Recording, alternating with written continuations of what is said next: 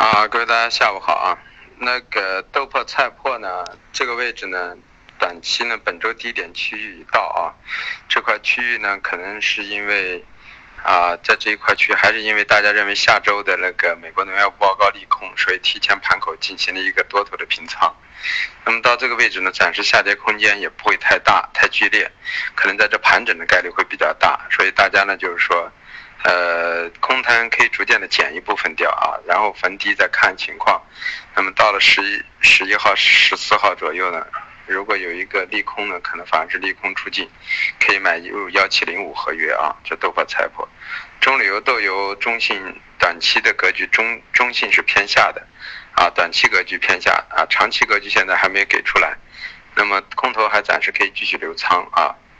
啊，玉米淀粉，还像我说的，玉米呢暂时不会抛空，再走是上去。那么淀粉格局还是偏上，偏上的过程中呢，呃，看下周的格局啊，明天的格局幺八幺零幺八二零这个位置如果分住，啊，那么格局可能会偏下，但是这也是兜底的迹象啊。真正的下跌一定要看啊，就是下周。冲上去之后，幺七幺七七零作为一个支撑带了啊，从幺七五零会提到幺七七零，啊，这个这个很关键啊，啊，所以高位去空只是一个所谓的有兜顶，所以仓位很注重啊，啊，黑色系还是我们所说的高位整理，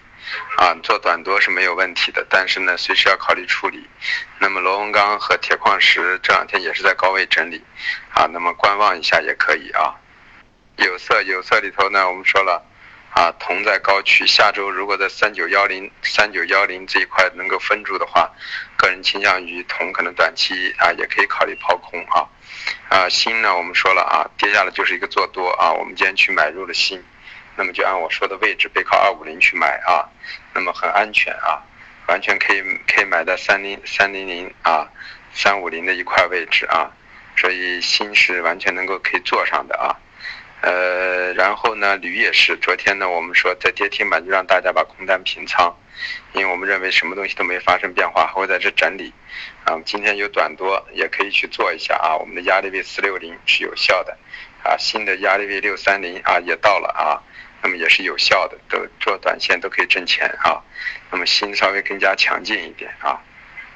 那么至于化工那头，化工那头的橡胶呢，还是偏弱。今天晚上看幺三六零零到五五零的位置，如果这个位置点了，迅速能拉起来的话，那么在这个位置短期一波多单就应该先平仓了啊，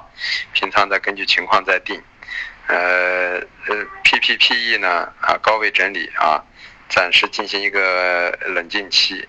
啊，沥青呢，看来现在的格局还是一个底部震荡，它和 PTA 一样，基本面不好。那么后期格局会逐渐的盘出一个底来啊，啊棉花不对了啊，棉花站到了我们的位置